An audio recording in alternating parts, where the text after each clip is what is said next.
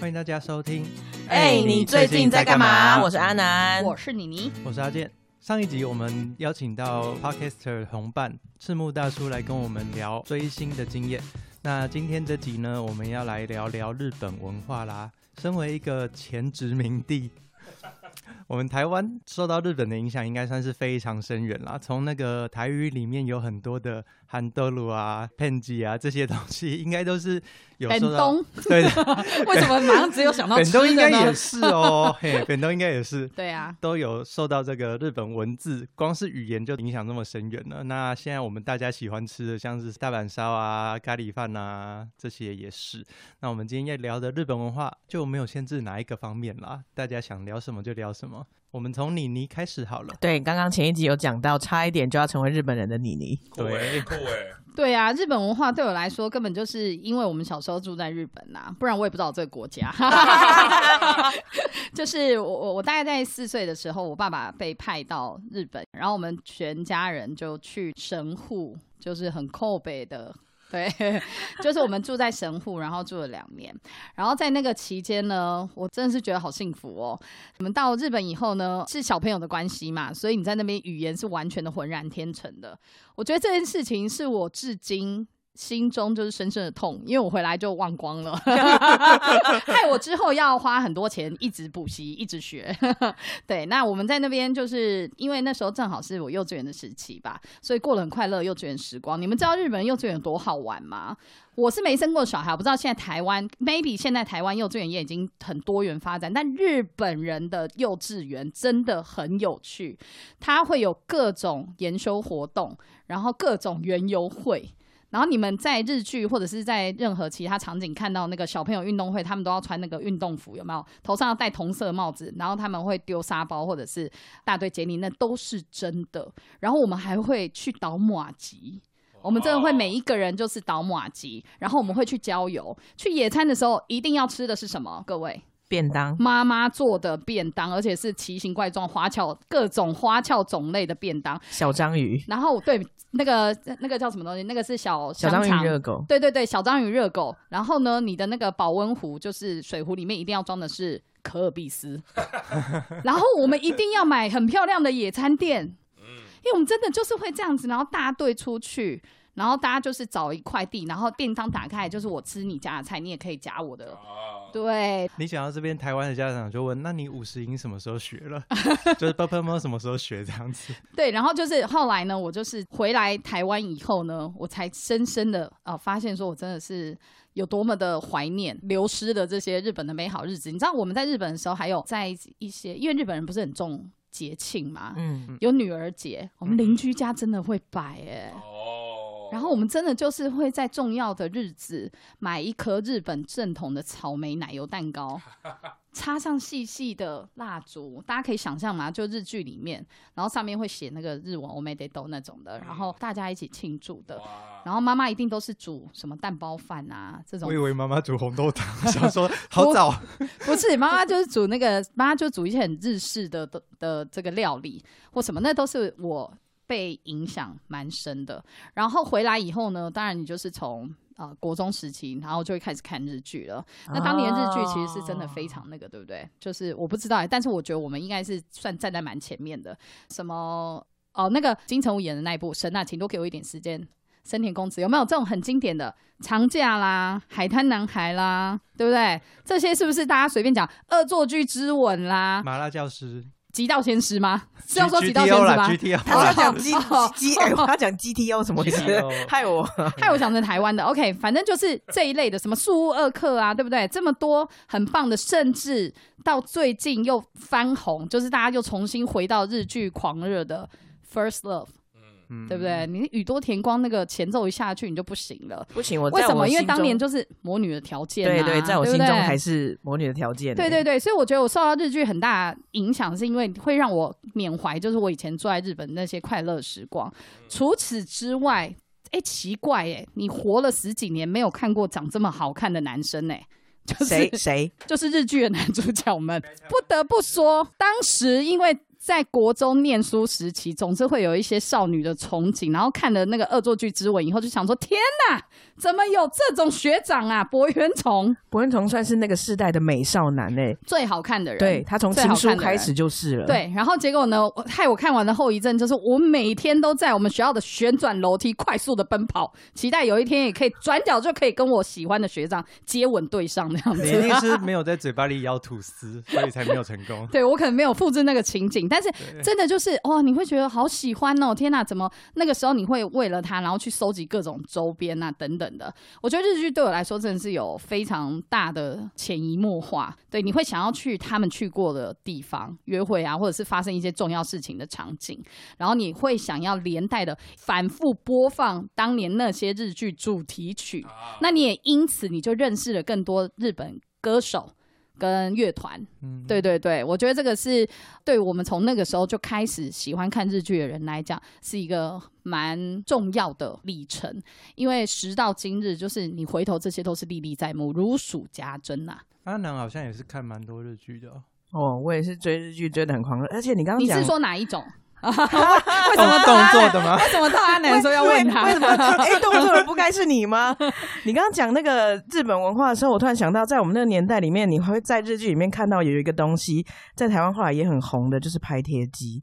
高中女生一定要拍的。哦有好喜欢哦！哇，还有那种专门收集的那个贴贴纸纸布布，，那是第一，代的滤镜了吧？而且说真的，其实那个在台湾的拍贴机还没有很过分，因为他没有把你修容整形的很夸张。日本的真的超夸张的，就是你到日 日本去不，同人对啊，你一定要去日本拍过一次。他们到现在好像还有，就是你会觉得说，哇哦，真的就是进去真的出来是另外一个人。他们当年的滤镜就多厉害了。真的，这最近台湾也是有掀起一股胎贴机的风潮了，但它上面就没有可以画画或什么的，我就觉得好可惜。以前我们可以尽情画画，然后印那个贴膜，还可以选形状，哇，那个哎，时代真的是。拍过哪些形状的贴纸？我之前有拍过一个，我觉得印象最深的是复刻牌的，然后我就想，哇，会不会有人真的为了这个复刻牌去拍五十二次？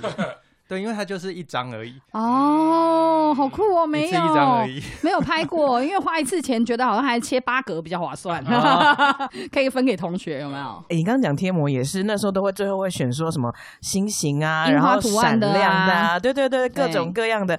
我突然想要，在士林夜市里面有一家，盖库、就是对盖库家族。嗯我都去东区的，各式各样的。那你们是负责画画的那个人吗？我绝对不是，我是负责盖章的那个。然后哦除了刚讲到的拍贴机之外，就是所有日本高中女生会做的事情，你可能那个时候也都会想要。你说抽烟？哦？不是啊，穿 穿泡泡袜，穿穿泡泡。袜我们高中的时候也会想穿，真的。对啊，然后你就会想说，哎，日本女高中生的那个背包上面会有很多吊饰，你也会跟着，尤其是文具，因为我觉得文具是最好取得的，而且日系文具真的很漂亮。很耐用。哎，说到这个，我其实从小是用日货的，哎，呃，为什么？对，因为我妈以前在那个呃晴光市场专门卖舶来品的，所以你的舶来品进口国家就是日本。对，哇哦，我后来才知道，原来我从小用日货。哇，比如说什么铅笔盒啊、书包啊，然后鞋子啊这些，不得了，真的你刚刚讲到书包这件事，我插播一个，因为小学的时候，大家知道日本小学生都要背那个书包嘛很重的，书包。那也不是说重，但它真的就是。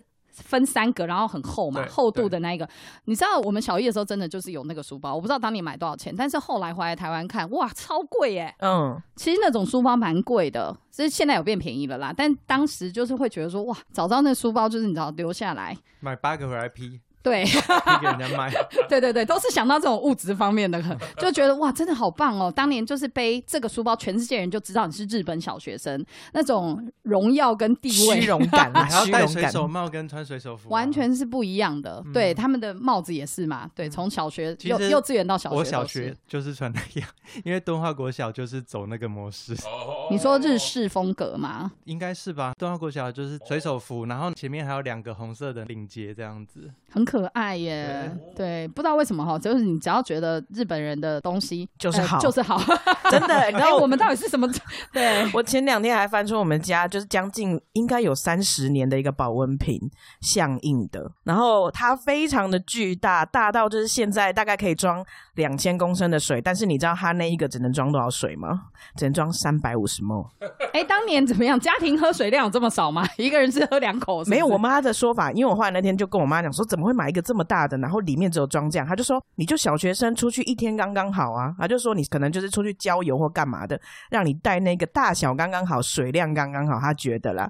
但是你想想看，现在可以装两千 ml 的，当年只能装三百五，是防身用的吗？哎，那的确很重，很打人很痛。我们这个时代应该也还有一些日用品的迷信吧，比如说耳机或者是音响用品，一定要买 Sony 的。对，当年的三 C 产品，有一次有说过，那个 CD player 也要买 Sony 或者是 Panasonic。最早的时候是 Walkman 嘛，就是对对对讲讲卡带好像有点难过，对，突然觉得心头一痛。还有什么家电啊？大家还是哎首要会觉得哦，想要日系，吹风机最好是日制。吹风机，最近很红，对还有还有气炸锅，啊，就对啊。日本人怎样很会做家电呢、很会做生活用品。啊，。一用要让你用十年的，想想看，我那个保温瓶三十年的，不知道大叔有没有这样的经验？我就想到说家电的话，第一个一定是任天堂啊，啊是家电是是家电，家电对对对。很重要的家电品呢，让我们电视变得很不一样，真的 世界不一样，也是。对啊，然后光看我的外号就知道嘛，我外号就是日本名字了，对。所以几几乎就是进入在日本文化里面。然后我是外公外婆带大的，然后他们都是受日本教育的，哇，所以啊我小时候每年都会有日本客人来访，嗯。到外我外公外婆家，然后就要招待他们这样子。所以是小时候印象就是哦，有日本人来，而且刚刚你你在讲的时候。我发现你很有关系的人的风格，关系有吗？对我觉得你就是关西 style，神户是关系，神户对啊对啊就是，大阪那就是边你是大怎么样阪风的子的？有吗？感觉出来从哪里？我觉得就是因为关系的人就是比较直接啊，哦比较，然后而且幽默感就是也很直接，所以他们关系在演艺圈里面其实很重要的一个风格。然后因为我太太怀孕的时候，我们也是去大阪玩，嗯然后我朋友就是我的 partner 就说。我女儿生出来的时候，她一直觉得我女儿很有那个关西人的风格，讲话也是这种 style。那我我觉得就是讲到家电很多啊，这电动第一个嘛，然后漫画啊，然后啊，因为如果讲家电的话，以前看日剧也好，都是用什么啊？这也是很老了。啊录影带不是嗯录影带机。VHS，你们还不知道大袋跟小袋。我知道有大袋，大袋很大，小袋袋是什么？么？哦。那个时候是两个规格在争，他们在抢那个看谁可以赢市。占率，对对，就最后当然大概就赢。嗯对，嗯，然后讲一个很无聊的，就是回片机。哇，这个我觉得太太少人会懂了。红色跑车，这一定是车子，一定是车子这，也是日本人发明的，而且一定要是红色的红。色跑车，所以日本真的是无所不在。然后到了我进呃这个产业，日本真的也影响很多啊。我们所有很多录音器材，比如说像最有名的监听耳机，Sony 的七五零六，这三十年都应该还是很重要的主流。所以从生活啊、漫画那些，就比如说，你们刚刚讲日剧啊、电影啊，卡通啦然后，樱桃小丸子，嗯嗯嗯嗯你像小丸子还那表示超长寿，的，我就是有他的录影带耶。对啊，就一定会有很多周边嘛，就会有贴纸。但我觉得还有一个很有趣的是，就会有很多盗版的啊，台湾盗版，的各种，我后来才知道，连小叮当以前我们小时候看，大部分都是盗版的，嗯嗯嗯嗯，然后是台湾人自己画的。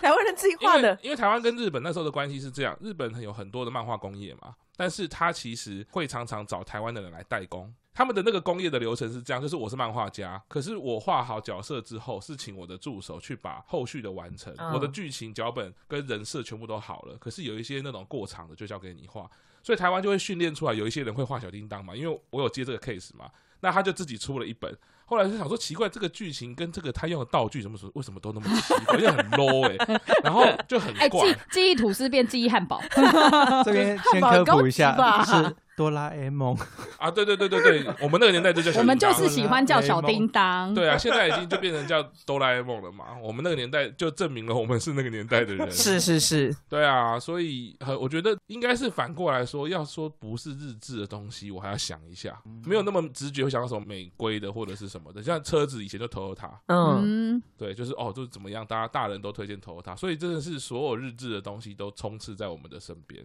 就是日制比台制好，在我们那个年代里面，就是 Made in Japan，就是不管你是什么，像像小学生的文具啊、衣服啊、鞋子啊，哦，日本就是耐用。到你长大自己会去日本旅游的时候，药妆也都觉得好像就哦是他们的比较好用。对啊，因为药妆我真的是有药师朋友跟我讲，他们即便同一个品牌来台湾，跟在日本的本地的它的生产不一样，没错，他们进关以后，好像听说里面的制成的成分会改变，会跟原产的不太一样对，因为要符合台湾的那个规则的话，嗯所以还是要去日本买啦，对不对？其实家电也是啊，现在你在台湾，你是说从日本扛一台冰箱回来哦？因为在日本买的通常是原厂日本做的，你刚刚讲从日本扛家电回来，有一阵子很 风行扛两种东西，水波炉跟哦戴森戴吸尘器森吸尘器那一波戴森吸尘器是加五百日币就多一台，我不知道你们有没有跟到那一波。就是没有我比如说，假设我一台是多少钱？假随便拿，假设一台是两万台币好了，那时候就是疯传啊，说哦，我现在只要加几千日币，他会再送一台，所以你等于是半价买两台。好！棒哦，就可以拿来买耶！现在好像是一直在搬负想想要卖离子的吹风机吗，吹还是哦那已经是上一那已经那已经一直一直都对对对，反正差不多，反正他们每一年就是会出啊，Panasonic 每一年都会出 N 九几 N 九几，对不对那？现在在搬什么？那个什么啊呃免治马桶，对对，最就是搬那个棉质马桶上面的那个马桶座，座做做，对，因为那好像在哇呃在日本买很便宜，嗯，对，然后搬回来你又自己可以装，就很简单，也没有很 Toto 复杂的？吗？还是哪一家？Toto 大部分就是头头吧对啊，，就是哦对日本免质马桶都做的很好。讲一个大家比较不知道，乐器，其实全世界的乐器厂牌其实都是以美国是最大宗，嗯但是乐器的销售最好的是日本。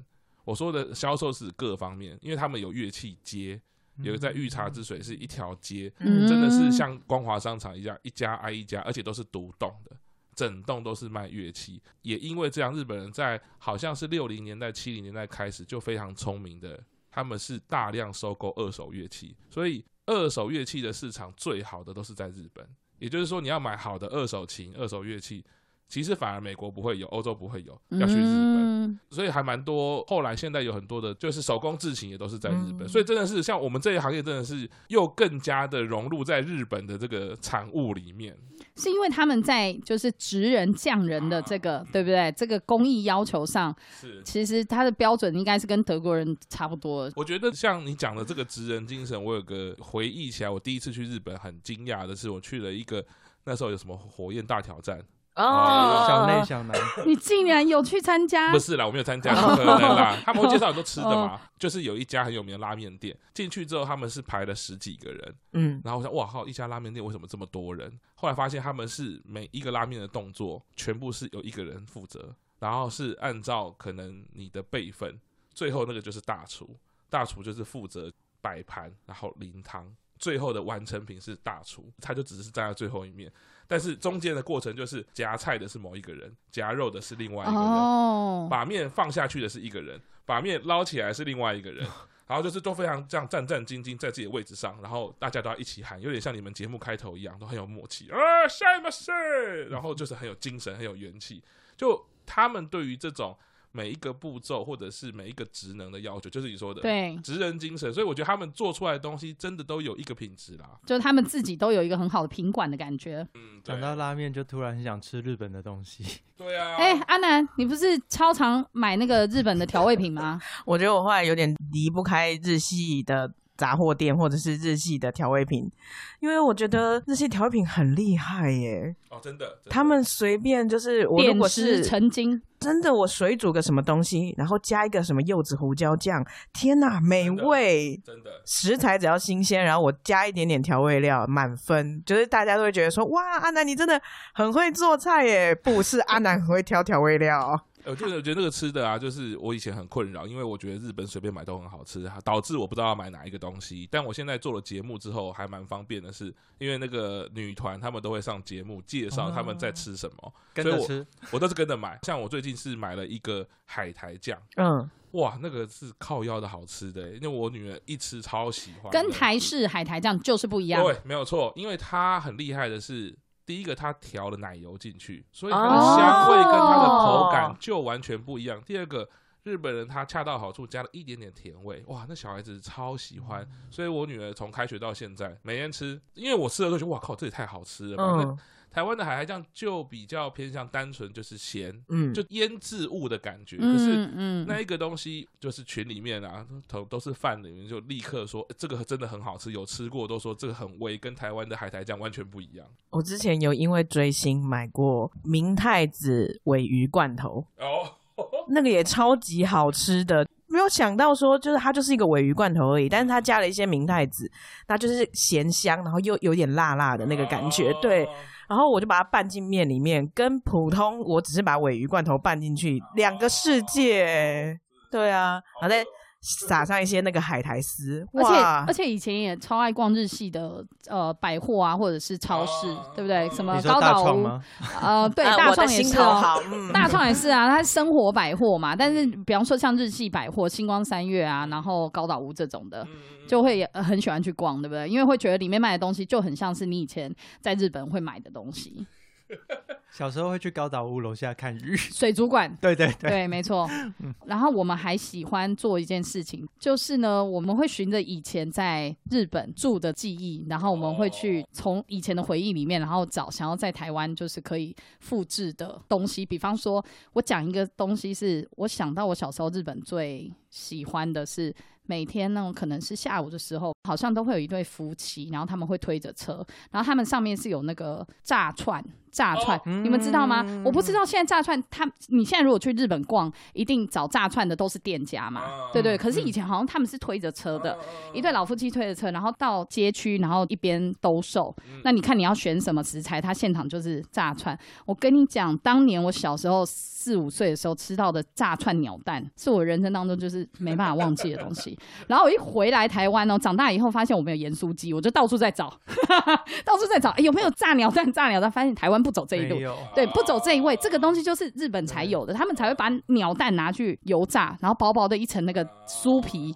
哦，我跟你讲，那个东西真的是你在台湾不可能吃得到一模一样，可是你会想尽办法去找。其实这个过程就是你在找你的童年啊，哦，对对，这种感觉。讲到那个街边的小物，这十年，因为我跟我太太就很喜欢去日本，嗯，我们很喜欢那个上野，嗯。上野那公园个阿美横丁，嗯，它里面有一个很多，复古的东西，呃然，后有那一百块的水果，哈密瓜超好吃的，一百块太便宜了吧？就超好吃的，它就是用一个竹签，然后就一根，你就可以吃。像你刚刚讲到上野公园，我就想到你在讲那个日本啊，我我觉得在也是一个回不去的，就是我跟我太太有一次终于去日本看樱花，因为我跟太太觉得说不要去挤那种很困难的，我们就是去最大众的，反正来日本的，我相信一定的水准，我们有感受就好了。哇靠，那个上野公园里面看樱花不得了诶、那个雄伟到一种状态，那个景观的程度、震慑程度，再加上他们人文景观，就是因为好像看樱花是可以请假的，嗯，哦。在上班上班日本现在的有樱公司是花假，对他们有樱花假，所以呢，就真的是上班族会铺地垫，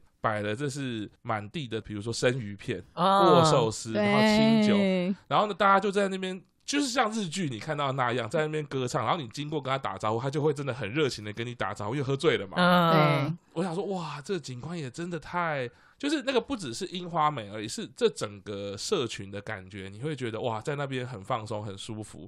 那当然也是代表他们日本平常压力是很大的。对啊，他们就是一定要在这种时候才会展露这一面给你看，对不对对？对，然后这就导致回来之后，我就再也不看台湾的樱花了，因为我们每次都说哦哪里有樱花可以去看啊哦好一株 对，我觉得不一样哎，像枫叶也是，就没办法，因为我觉得台湾本来就是重开发不重保育。前一阵子的那个银杏啦，日本银杏树秋天秋天的时候，这个也是很壮观。银杏跟枫叶差不多是同时，然后可能银杏会早一点点，然后枫叶晚一点点。哦一个金色，一个红色。对啊，然后像我们家现在就讲到就是说迪士尼系列的东西，迪士尼因为会出非常非常多的周居边商品你，说日本迪士尼日本对特别要讲日本迪士特别讲，因尼为，其他的就不说了啊，一定要说日本，因为日本真的太会出限量，再加上很实用的东西。我觉得他们非常会创造需求，所以我爱逛大创也是这样，就是你会想到。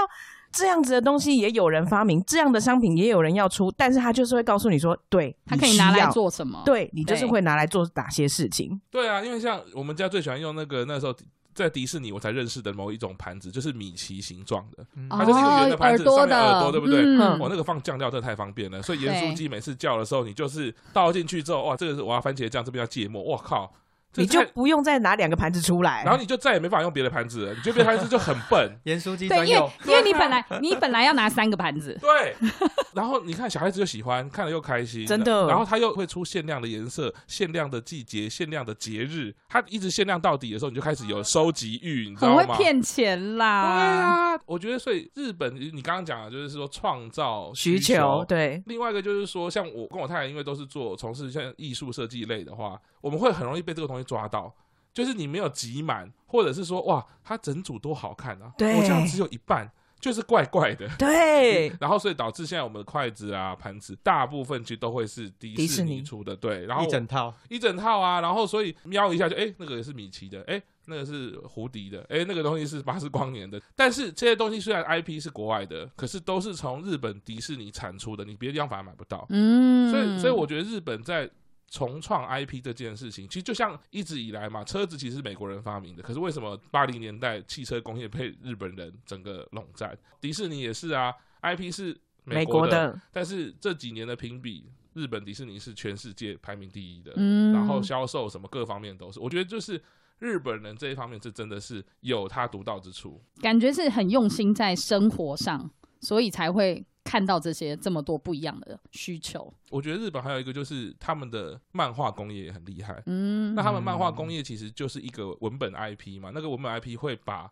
很多东西生活化，他们会不断的循环。所以我在漫画看到的东西，他可能会做出来。对，那他做出来的东西，他会画到漫画里面。啊所以，他会他会不断的嗯 cycle。所以，像我从小看日本漫画长大的，或者是看日本表演的，你不知不觉你就，哎，为什么我要买这个东西？哦，原来其实我很销售被植入了，我已经被因为他们在用啊，对啊，就是会很自然而然。然后，包括你甚至你的审美，你都觉得就是要用这样的东西才是好看的吧？我的摆盘，我的柜子，我的穿搭，可能就是要这样才合理吧？你下意识就会整个浸在那个日本的文化里面。刚刚讲到那个日本动漫，因为我比较是偏这一面的，嗯那、我就想到这几年其实他们也在走复古，我觉得蛮有趣的，就是嗯这两年推出很多八零年代的作品的啊 remake，、嗯像呃电玩的话，可能就是像太空战士嘛，嗯太空战士七。那像动画的话，像今年就有福星小子的重制版，对、哦对，卡通，那嗯。那应该是我小时候的东西，我爸妈那个年代的东西了。嗯。那还有好像去年是那个《魔神英雄传》，哇，讲这个不知道听懂我知知不知道。那我要说我不知道。对对，就是这几年他们好像就真的又把它翻出来做这样子。嗯我觉得其实这个对商业来讲算是蛮健康的一个东西吧，嗯嗯嗯就一直有可以让它绵延下去，这样子。对对对对对，就是我做节目这两年，我就有发现他们好像是日本文化有一个呃，你要说它有点古板也好，就是他们其实很重视以前的文化。那这件事情反映在除了刚刚你说的，他们一直在 remake 在重置以外，像他们的番组的节目，那我现在在看的就是乃木坂嘛，他们会自己有一个呃音乐性的节目。那你一定觉得说好啊，那偶像音乐性节目能怎样？不就唱歌跳舞嘛，对不对？他们会固定，像他们第一季做的是昭和时候的偶像歌曲，那也就算了嘛，唱以前的歌，嗯他们会真的请那个时候的偶像来。哇，跟他们嗯 featuring 所以那个节目，老实说，我看了之后，它反而完全跟你想象中的偶像节目完全不一样。它会不断的有，你要说承先启后也好，那我觉得这个就代表这个文化底下这两者的人，他们是互相理解这个东西的共构是什么的。我是老人家，我是我是老牌艺人，我为什么样跟不到二十岁出道不到几年，唱歌也没有很厉害，跳舞也没有很厉害，你就是长得可爱，我为什么要跟他同台？那反过来说好了。其实我那么可爱，对不对？我个我个人魅力就很强了，卖萌就可以干嘛一定要对对可？可是你拉出来看之后，最后的结果就是，像现在板道有一个团体，呃，他们板道好几个团嘛，有一个日向版，他就真的吸引了非常多爸爸跟爷爷辈，我不夸张哦，五十岁以上的人，因为他们认真觉得这就是我女儿、我孙女，所以我要支持她，真的是用发零用钱的态度，就是买他的周边，买他的票，应援他。那我希望他在偶像路成长。这个整个文化加起来之后，你就会发现呢，他们老牌艺人会自己维持，他们不会就是老了就开始一直卖东西啊。哎，你现在是在说我们台湾带货吗？但我如果这样好，反正这边也好没有无我无所谓啦。其实我 我在我的节目也确实，就是他们还是坚持自己是一个艺人这样的标准跟生活模式嘛。其实回到职人嘛，你如果嗯对于你的演艺你是有那个崇你觉高的理想得你一辈子就是演艺对啊，人员？所以所以我在那个节目上我看到的反而是哇嗯靠，太屌了！这一九七几年的偶像，结果他来上台的时候唱的好。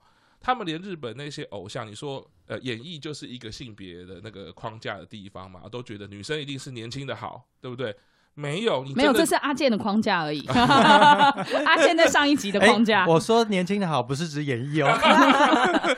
就是说，就是你看到他上台表演，他真的就是比较有魅力，他真的比较会勾人，他的眼神、他的态度、他的表情、他的动作，那是专业。啊，博尔的经验呐，对啊，那真的是姐姐，我不想努力，我觉得姐姐比较好哦，大家都会说。所以我觉得在整个这个形态你拉出来看的时候，日本其实各处它都会不断的想办法植入这样的东西，世代的隔阂就会缩减。嗯，我觉得这个是双方要共构的啦。如果我年轻人就是讨厌老人，老人也看不起年轻人，那就没什么好说的。我也觉得这是可能这几年我我觉得有一点台湾常常的气氛。那你要说谁对谁错呢？我觉得大家都会有不舒服的感觉。我可能被年轻人欺负久了，那我觉得老年人压榨我压榨久了。但是当大家都只一直 hold 住这个位置的时候，这个产业要怎么走呢？